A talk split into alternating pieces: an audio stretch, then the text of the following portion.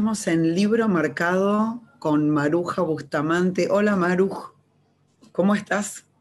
¿Cómo estás? Bien. Eh, Maruja, bueno, estamos cerrando el año y fue un, año muy productivo para vos. Entonces tenía muchas ganas de charlar y de encontrarte. Estaba pensando en unas cosas que pensé que habían pasado el año pasado y habían pasado este. Hace un ratito. ¿No hay mucha pérdida de noción del tiempo con la cuarentena? Sí, un montón. Porque nosotras nos conectamos, no me acuerdo por qué, pero creo que fueron hace dos años. Todavía faltaba como un, tramo. Claro, sí, un montón.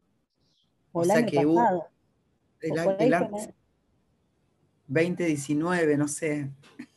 Muy mezclado. Eh, bueno, en libro marcado, eh, lo que me encanta de, inaugurar como este momento que eh, nos juntamos la vez pasada con Vivi Telas y hoy con Maruja Bustamante, que si bien todo es, todo es literatura o todo es puro teatro o como lo quiera llamar, todo es un universo y el mundo será tron, como dice Borges, igual todavía construimos en la diferencia, ¿no? Que nos, permite, no sé qué, pero separar una cosa de otra nos da identidad. Entonces, eh, de momento.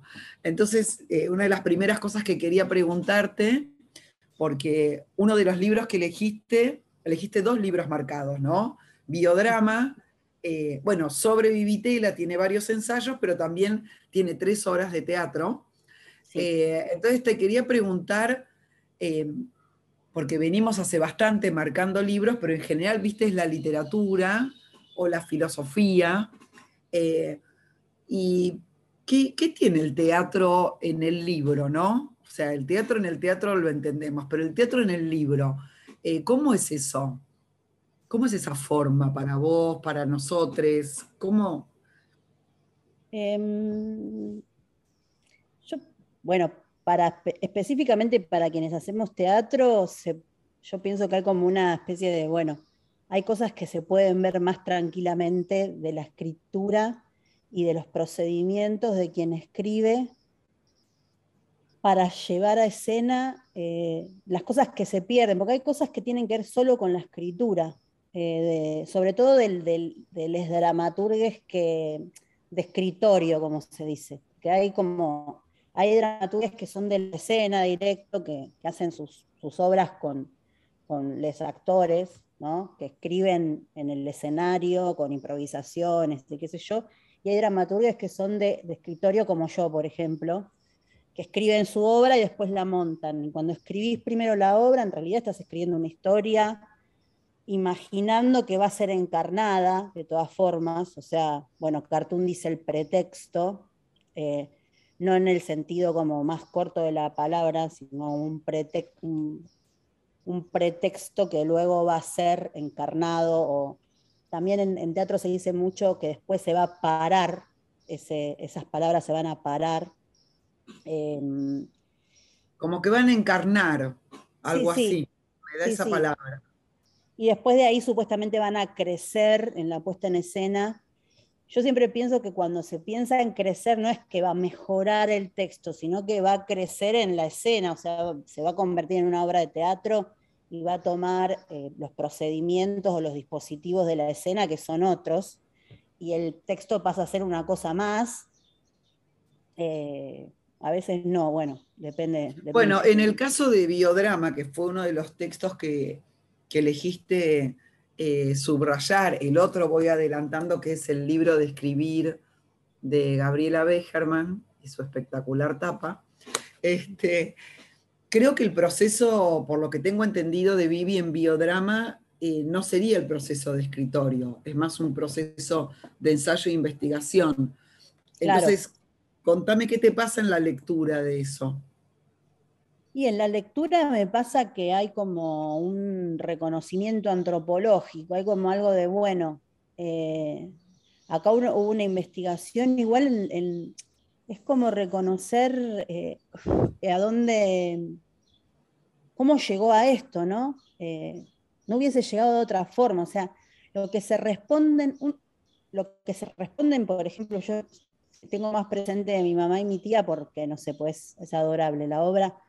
Eh, lo que se responden, yo no sé si, si, pensándolo, a ver, por momentos pienso, si pensándolo en el escritorio hubiese sido tan contundente como las, las, las réplicas, como tomadas de la investigación, como de hacerlas hablar y hablar o de que suceda en, la investigación, en la prueba, digamos, de, la escena.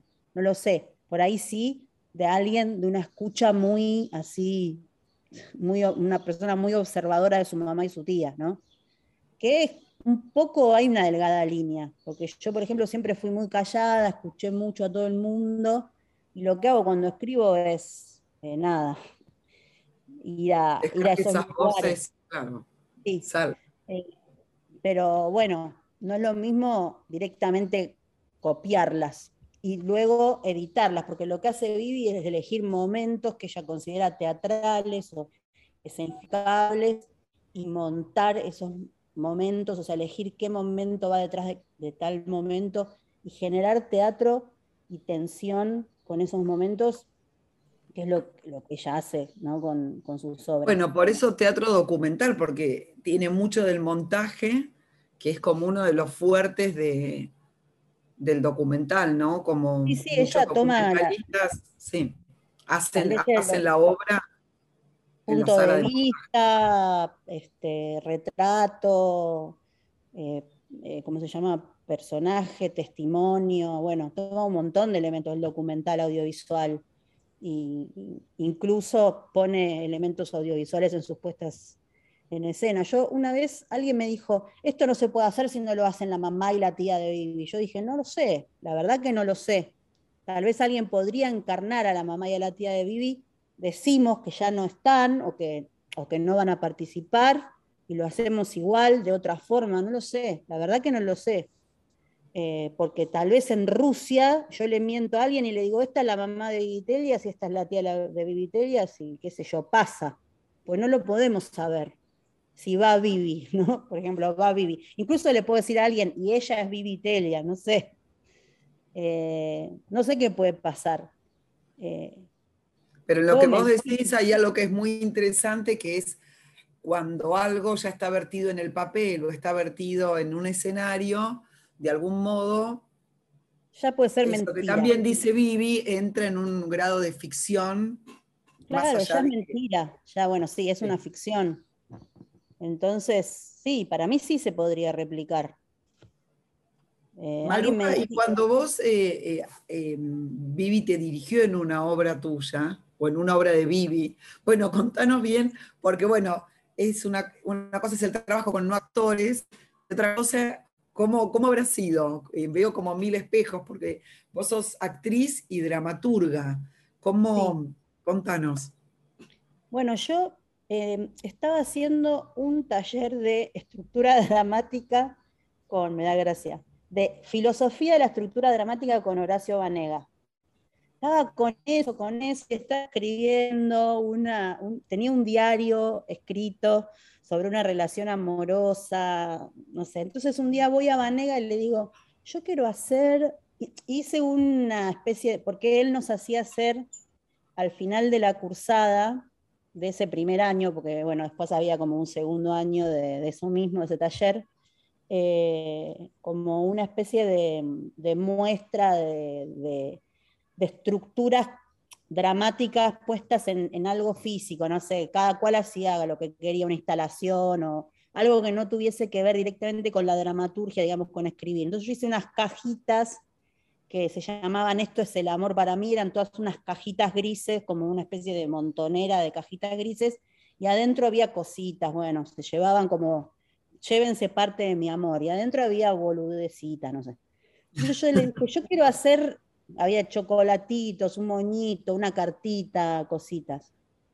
Y por afuera era todo gris. Y yo le dije, Horacio, yo estoy escribiendo algo con este diario y viste lo de la cajita gris y, como que me dijo, yo esto, no, yo esto no te lo voy a mentorear, no sé qué me dijo, yo esto no soy yo para esto, vos tenés que ir con Vivitelias, me dijo. me acuerdo. Digo, pero yo da clases, ¿qué? Le digo, vos me mandás a andar con mi vitella, le toco el timbre y ¿qué le digo? Hola, ¿qué tal? Horacio Vanega me mandó con vos. Y se ríe y me dijo, no, me parece que ahora da clases, yo te voy a averiguar. Y bueno, ahí fui a su taller de verano con todas mis cositas, porque no, sabía ni, no sabía ni si yo me iba a sentar y Vivi iba a hablar, no sabía qué era lo que ella iba a hacer porque no, no tenía ni idea. Y y bueno, como que fui presentándole eso que yo había hecho ahí con él, y había como un poquitito, terminó el taller ese de verano, ella me llamó eh, un domingo y me dijo que quería continuar con eso que yo había arrancado en el taller, que si a mí me interesaba. Y primero me asusté porque mm, era Vivitelia, no sé, me sentí eh, honrada, pero a la vez dije... Exigida. sí, sí, algo así. Mm. Y le dije si podía esperar, si podía pensar dos días. Y bueno, pensé dos días y le dije que sí. Y ahí empezamos las dos a, trabajar con, ese, con eso que yo había hecho y un poquito más. Y como yo le entendía, le había entendido un poco algunas cosas, salí a filmar a mi papá y a mi mamá, armé puestas en escena, por ejemplo. Eh, hay una escena en Maruja Enamorada que es mi papá y mi mamá bailando, que yo la armé a propósito, o sea, cité a mi papá un día que vino mi mamá y provoqué, digamos, que sucedan algunas cosas, o sea, no, no les dije bailen, sino que puse música y pensé a ver qué pasa y estaba preparada para filmar, para ver si salía algo para la obra, pensando todo el tiempo en lo que me había enseñado, digamos, Vivi. Y bueno, llegué un día al ensayo y le dije, Vivi, tengo el final, creo que tengo el final, muy emocionada. Y ella lo vio y dijo, esto es maravilloso. O, por ejemplo, un día estábamos ahí en el ensayo y le dije, tengo, eh, tu papá querrá actuar y le dije, no sé, y lo llamamos y dijo, esperen, grabemos la llamada. Todo era como, todo puede pasar que esto nos sirva. Y bueno, la llamada quedó en la obra. Fuimos haciéndolo así. ¿Y a vos te parece que, te digo por, por, libro marcado, o sea, como una doble cosa, ¿no? Por un lado, eh, sin duda, como todo el proceso de biodrama, eh, tiene que ver con, el concepto de, de, marcar, ¿no? ¿Qué es una escena? O sea, bueno, la vida es un poco también. Y que no mirás o qué podés pasar, qué editas y qué no. Entonces, bueno, por un lado ya es un acto de por sí, de marcar de un recorrido qué cosas se van a, a contar y de qué manera, ¿no? Y qué se van a subrayar y qué cosas no. Pero por otro lado te preguntaba a la vez, pensando en, la otra parte de esta propuesta que es libro, em, em, cómo, juega el libro, ¿no? Eh, creo que acá podemos hablar de los dos, tanto de, tu libro, Potencia Gutiérrez, que acaba de salir por Blati Ríos, o sea que no pudimos más que mirar así apenas al cocodrilo, pero que entendemos que están tus obras adentro.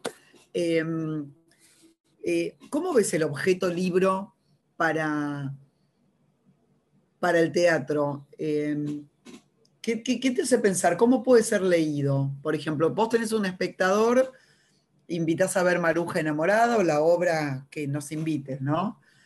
Y de repente, eh, ya acá no tendrías un espectador, tendrías un lector. ¿Podés imaginar ese lector o lectora? ¿O lectores? Sí, yo, bueno, yo en el anterior libro, por ejemplo, puse en, alguna, en una eh, hija boba, que también salió por Blati Ríos, puse como canciones que podían, eh, canciones que podían poner para leerlo, por ejemplo, a la, obra, o que lo Pero Canciones que estaban en, la obra. Claro. claro. O también algunas personas que sabía que no estaban acostumbradas a leer teatro, que lo lean con, amigos o con amigas, que se, se repartan los, que se repartan los personajes. O bueno, que lo lean al azar y que lean los monólogos. Eh, en este caso, en el caso de, sobre todo de Potencia Gutiérrez, salvo la obra Potencia Gutiérrez, que es una obra muy de medio policial, muy de acción, muy dramatúrgica, digamos, eh, entre comillas. De trama, sí. De trama, porque está más, la, la, la, escribí dentro del programa de Royal Court para Latinoamérica que te hacen hacer muy trama, muy Royal Court Theater. Sí, sí, bien dijiste, me vino encima eh, eh, esos este, escritores ingleses que toman ellos de paradigmáticos, ¿no? Y que les encanta. Tiene que cerrar todo, tienen que ser personajes acción, acción, events, events, todo el tiempo están con eso. Entonces tenía que ser muy taca, taca, taca, taca. Y yo con eso, como yo estudié mucho estructura, enseguida eh, me dijeron eso y yo le di con todo como que es una obra muy así. Las demás obras tienen un tratamiento más contemporáneo, narratúrgico, que entonces a las personas que no, que no, leen teatro, les digo, bueno, léete los monólogos, porque hay bastantes, y tal vez desde ahí... Es como un cuento, claro. Te enganchás un cuento en primera persona, un texto... Sí, hay tres obras que son casi monologadas por los personajes, tienen algunos diálogos, eh, nada más. Salvo también las monólogos son de escritorio? O, o sea, lo que leemos, ¿qué es? Tu escritorio, el resultado final. Todo lo que escribí en ese libro, salvo Dijéporo Las Casas, es de escritorio. Dijéporo Las Casas, como fue un, a pedido por eh, este, este ciclo Invocaciones de Mercedes Halfon, yo tenía que ensayar y escribir, que para mí eso yo soy muy mala. ¿Maruja ese se hizo o está por hacerse? Esa se hizo. Ah, porque lo vengo siguiendo y ese se me pasó. Esa la hice que también ah. tiene monólogos. Los monólogos los hice de escritorio, están los monólogos, están escritos de escritorio, se los pasé a los actores. Se ensayó mucho, se probaron cosas. los diálogos están de escritorio también, pero basados en algunas improvisaciones. O sea, yo los hacía improvisar. En general, para mí, los actores y las actrices tienen que ser muy escritores para que a mí me guste lo que dicen. O sea, soy medio como que pienso, siempre van como a, van muy a su idiosincrasia y al presente del mundo. Y a mí eso, a mí me gusta más algo más corrido, en general voy a, eh, no sé, algo más atemporal o... más a la poética y no tanto a la coyuntura de lo que está pasando hoy. Más, más, allá de que justo a mí me tocó Dijépolo, o sea, y decidí eh, traspolar, digamos, la inmigración hoy en día, o sea, hay un paraguayo, una venezolana, una costarricense, una uruguaya, eh, una francesa, son, están como, viven en dos PHs y, tienen como sus cosas. Eh, se llama las casas, como dónde vivir y la migración y todo eso hoy en día, más allá de eso, hay cosas que no quería que estén peleando por la comida o por el día a día, quería que hablen, que vayan un poco más allá y tal vez los actores... Sí, sí, sí, arman la, situación. Sí, arman la situación más fácil, o en el afán de... Y yo también me gusta pensar los personajes, por ejemplo, a la francesa le dije que sea una francesa que no, no es que tiene re plata, tiene problemas, la mamá le da un poco de plata, vino a hacer un posgrado y está ahí peleando. Eh, la venezolana se quiere hacer una cirugía, entonces yo pensaba que primero tenga una narizota y después se la saque, como que les di algunos detalles a, los actores que ya tengan desde el principio. Eh, no sé, el paraguayo que no, no sea un albañil, el paraguayo es un artista conceptual, que yo conocí uno que era un, que le hacía hacer los cuadros a, su empleada doméstica que me volvía loca. Entonces le di ese ejemplo, por ejemplo, le dije, él nunca toca ninguna cosa, le dice, pon esto acá, pon esto allá, él ni siquiera hace eso, no, no quiere tocar nada, como que nada material, no toca las cosas materiales, le dice, poné, poné, pintá, pintá, y ella le hacía las cosas. Eso me, me, enloquecía, me, daba mucha gracia. Em, me parecía como que tenían que ser todos, eh, bueno, que batallaban contra la industria eh, farmacéutica, como que era un activista que había venido de Paraguay, todo todo tratar de buscarle una vuelta, no ir a lo típico porque, no sé, no, me interesa en general, no, no, no, no. Entendía que era Dijépolo y que había que tener cierto costumbrismo, pero quería correrlo un poquitito. Eh, un poquitito. Tiene costumbres, eh, costumbrismos, pero un poco menos esperables, más intercambiables. Claro, igual está también, y tenía que tener también su cosa política, ¿no? Está el aborto, no sé, está, lo puse, lo, estaba, está el tema. Bueno, lo que decís del, artista, eh, del artista ese también es, no deja de tener su, su no, claro, él no, él es activista. No, él tenía. En, la obra aparecía con una caja de ribotril gigante luchando contra la industria farmacéutica.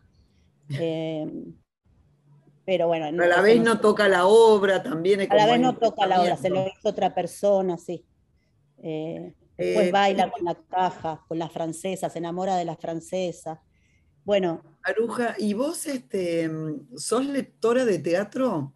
de libros que tengan obras. Eh, Compro todas porque somos escasos, bueno, yo no soy. Hay, contanos este, cómo, cómo se lee teatro. ¿Vos qué haces? ¿Te imaginás? ¿Lees después de ver la obra, ver antes? Y a veces no las puedo ver todas porque hago. Eso es como muy difícil. Leo, a veces las leo después, a veces las leo antes. En general lo que se está editando ahora se edita después de que se hizo y las vi.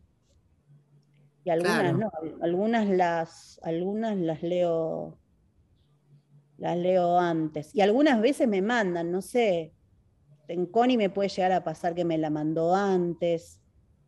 O Em, pienso algunas chicas que me las mandan antes, algunas amigas que me las mandan antes. Pero me parece que puede ser interesante esto que vos decís de entender un poco más del proceso, como que también cuando, cuando vas al teatro está bueno que como todo encarne y que una también en ese momento esté como en ese mundo de fantasía y no pensando, bueno, a veces lo pensás porque es lindo también y porque también es atractivo. Bueno, deciste en Connie Blanco, es interesante pensar cómo, cómo tejió y de dónde tomó. Igualmente no le pones tanta energía a eso y hay un segundo momento que puede ser la lectura que puedes ir más con eso. Vamos al segundo libro marcado de Maruja, que es el libro de escribir. Qué linda. Sí, divina. Que justo le decía a, a Gaby que me hacía acordar a, la novela de la poesía, que es un libro de Tamara Kamenstein, ¿no? El libro de escribir. Sí. Eh, y aparte, como me habías comentado, tanto de Vivi como de, como de Gabriela Becherman, vos tomaste sus talleres. Sí, hace, ya van a ser 20 años. Sí, igual siempre cuando, cuando quiero vuelvo. Cuando yo, yo hice mucho taller de dramaturgia porque para escribir a veces me, para ordenarme, pero en un momento me, me, abrumó mucho ir a taller de dramaturgia porque siempre era como lo mismo. Entonces iba a los talleres de Gaby y escribía mis obras ahí, como callada, ahí lo, eh, escribía ahí, y a ella le gustaba que yo escriba las obras ahí. Por ejemplo, Paranápora, que es una obra que yo escribí hace unos años, que bueno, que ahora se va a hacer en Japón, por ejemplo, la escribí en su taller. Una obra que yo me la perdí en su momento, pero me llegaban comentarios muy conmovidos, como gente me decía, nunca me pasó ir al teatro y llorar. Sí, lloraba. Gente más, no, no, que no tiene la emoción tan fácil o que necesaria, o que el teatro no es, viste que a veces el cine o la tele, inclusive la tele berreta es como terminás llorando, pero como el teatro es más difícil, hay más gente alrededor, te da como, como que te aguantás incluso llorar, viste, da como más vergüenza, pero... Lloraban un montón, eso era como impresionante porque yo no, me lo esperaba. Eh, ¿Cuál era el nudo ¿cuál era el nudo que desplegaba el, la conmoción? No sé, una amiga mía me dijo, me hubieses avisado que matabas a una embarazada y se fue. No sé qué era. una amiga mía que era de cine, además, que yo dije, e, y es medio fría, ella siempre me dice. Que, sí, sí, a mí también te hago el comentario de alguien muy de la literatura, como muy distanciada, ¿no? También ahí nos me hizo llorar como. sí, sí. Me dijo sí se fue. Bueno, mi hermano, que es una piedra, también no una cosa como mi amiga que me hizo así, se fue, se fue, no se quiso quedar a comer conmigo. Eh, mi hermano, medio llorando, me dijo, gracias, gracias. Como, gracias porque, bueno, tiene algo un poco que ver con él, la, obra. Contanos, eh, para, para, que no nos quedemos tan afuera quienes no lo pudieron ver, contanos algo de ese nudo emotivo. Si sabemos algo, se muere o se mata. son dos mujeres que, eran las esposas del mismo hombre, digamos, de un bígamo, que cuando él sabe que lo van a matar, decide, en, una especie de futuro distópico, eh, no, en un futuro distópico, la sube en una barca, en un barco, en un bote, y les dice, escapen por el Paraná y váyanse para Córdoba, que ahí va a estar todo bien y las mete juntas, porque una de ellas está embarazada y la otra no. Entonces le pide a la otra que la cuide a la embarazada. Y se van por Paraná. Se enteran que lo matan a él y se van. Y es como ellas primero se detestan hasta que se hacen amigas y una la cuida a la otra a sol y a sombra hasta que, bueno, no resiste el viaje, la embarazada y muere. Termina así la obra terrible, la estoy contando, bueno. No, no está bien, pero es una obra que, que fue muy vista, o sea que si la, si la llegás a, poner de vuelta la vamos a ir a ver y aparte me parece que hay algo del teatro que no vamos por el final, ¿no? Vamos por... Este... No, no, bueno, es, todo el... Yo primero escribí, en realidad, los monólogos, o sea, lo escribí todo en lo de Gaby, escribí los monólogos de las mujeres estas, y después escribí unos diálogos, y ella me iba diciendo cosas, y cuando vi que necesitaba un poco de estructura dramática, porque dije esto es una obra, eh, le pregunté a De la Parra, que es un maestro chileno, qué pensaba que le faltaba a la obra, porque la obra era como que estaba, pero faltaba algo y él me dijo, eh, para mí tenés que contar la peripecia del bote, porque está la obra, él también consideraba eso.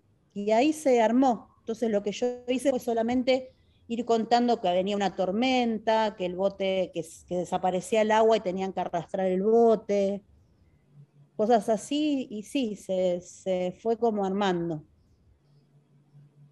Claro, eso que vos decir fue tomando escena el vínculo. Sí. Eh, ¿Esa obra la podemos leer? ¿Está editada? Me dieron ganas de leerla. Está editada en, sí, están varios, están como dos antologías, está, está en una antología de Interzona que se llama... Bueno, la buscamos.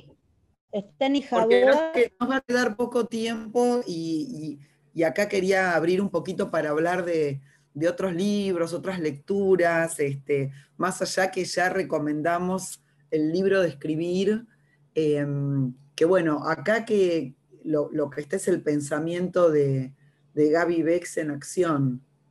Sí, obvio, ahí está todo. Yo estuve leyendo y es, es como habla ella y como ella te da las, cómo te da las consignas que además me encantó eh, que ella, cuando te da cuando está en el taller, ella escribe, ella hace las consignas.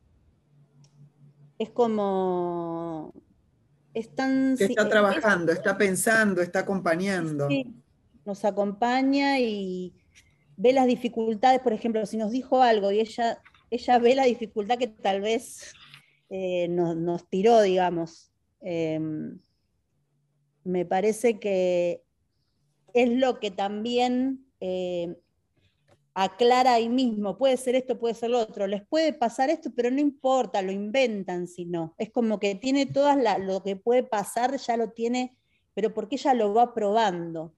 Em, y todo lo que escuchó, o sea, hizo tanto taller que sabe, como si supiese todo lo que puede pasar cuando te pones a escribir, algo de eso, como una especie de, de enciclopedia ella de lo que puede llegar a pasar cuando arrancas a escribir. Bueno, así que aparte de recomendar el, taller, que también está en Rojas, por supuesto, por ahí nada. El, es que en el libro lo pone, pone todas esas...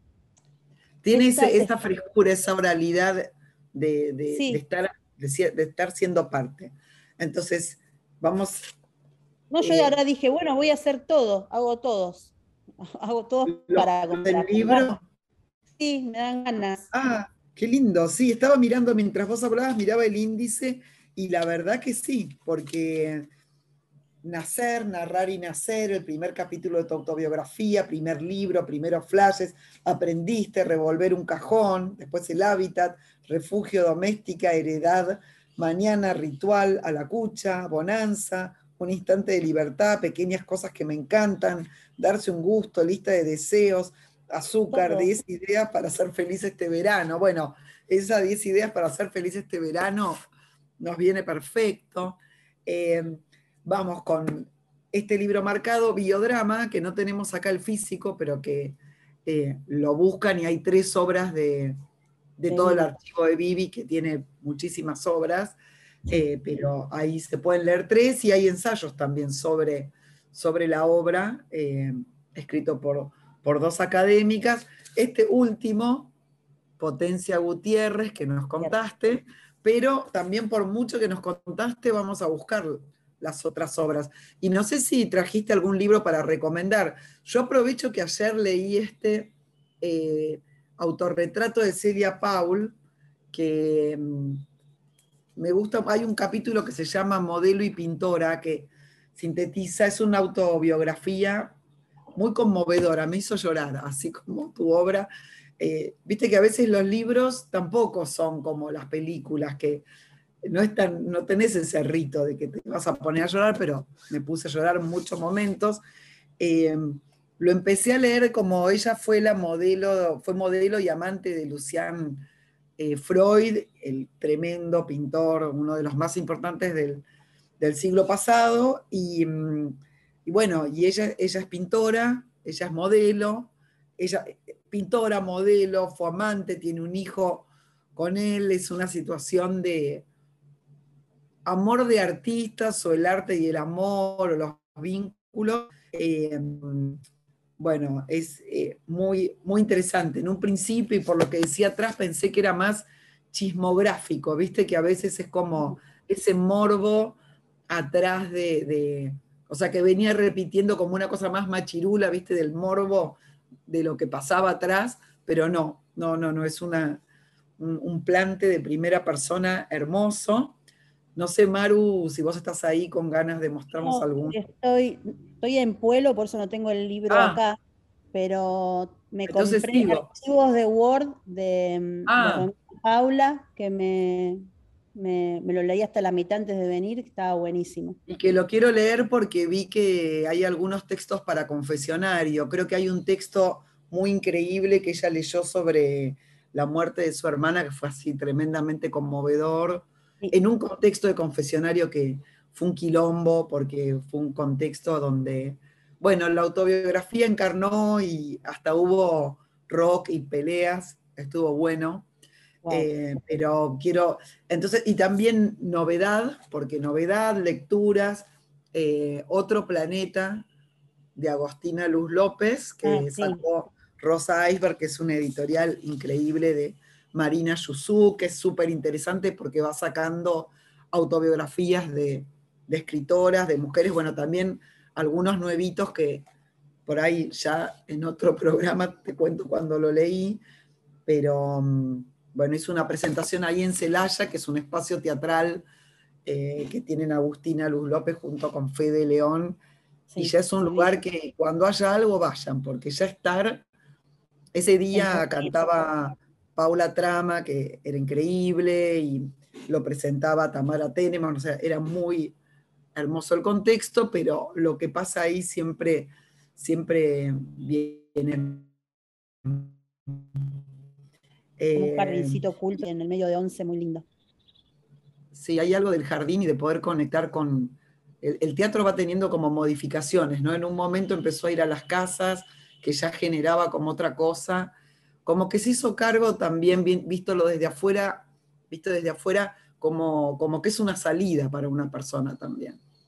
No es ir y consumo esa obra, es ese día llegué a ese lugar que era de esta manera y te pasan cosas, tenés calor o estás apretado o estás cómodo, incómodo, conectaste con un antes y un después y me, parece eso Vivi también lo empezó a, tomar en cuenta y... Mm, hay personas, hay, no sé. Sí. Creo que por eso también se, se, llenó el teatro cuando se abrió de nuevo, se llenó, se rebató de gente, porque la gente dijo, hay gente, gente, gente. no, claro, una experiencia armada para poder, eh, para que se pueda dar una comunión, o sea, que pase algo ahí, pero que, que, una actitud no pasiva cuando estás mirando o de, un encuentro nutritivo. Después, bueno, encontrando libros, por supuesto, La vida tranquila de Margarit Duraz. Todo Margarit Duraz, vos sabés que empezamos libro marcado con Claudia Massín, la poeta increíble, este, leyendo La vida tranquila de, Margarit Duraz, que es así, eh, tema autobiografía eh, muy, muy, muy intenso. Bueno, y también sus películas, ¿no? En ese sentido, eh, conversando, como empezamos un poco con esto de que, de, que todo forma parte del universo, vos también estás experimentando audiovisual, audiovisualmente, ¿no?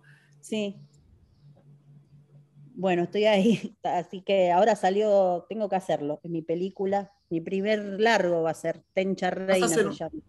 ¿Cómo se llama? Tencha Reina. ¿Es, de escritorio? ¿Es, ¿Qué es? No, no fue de escritorio, no fue de escritorio. contanos, contanos de eso que es, algo nuevo. Eh, me puse a filmar no sé, primer, hice el programa de cine de Ditela con Andrés, em, la primer consigna, no me acuerdo cuál fue que, me mandé, yo tenía solo la idea de que quería filmar a Tencha con una corona, a Tencha, mi amiga Tencha, que es una psicoanalista, em, bueno, que es actriz, y la empecé a retratar, pero de una forma lúdica, como corriéndola. Lo mismo que hago cuando escribo una obra, que es que tomo algo de la realidad, pero la convierto en otra cosa totalmente ficcional, me corro mucho, digamos. Eh, y bueno, empecé a, la, empecé a convertir como una especie de reina y estoy haciendo eso, retratándola con unos personajes medio em, queer a su alrededor. Em, ¿Hiciste un proceso de presentar un guion y...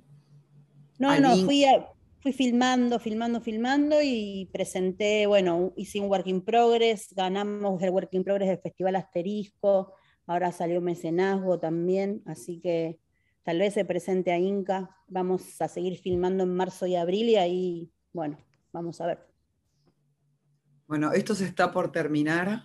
Así que, eh, bueno, divino conversar y eh, vamos por lo próximo entonces, por, por, la película. ¿Y ahora qué vas a hacer ahí en Pueblo? Y ahora estoy mi...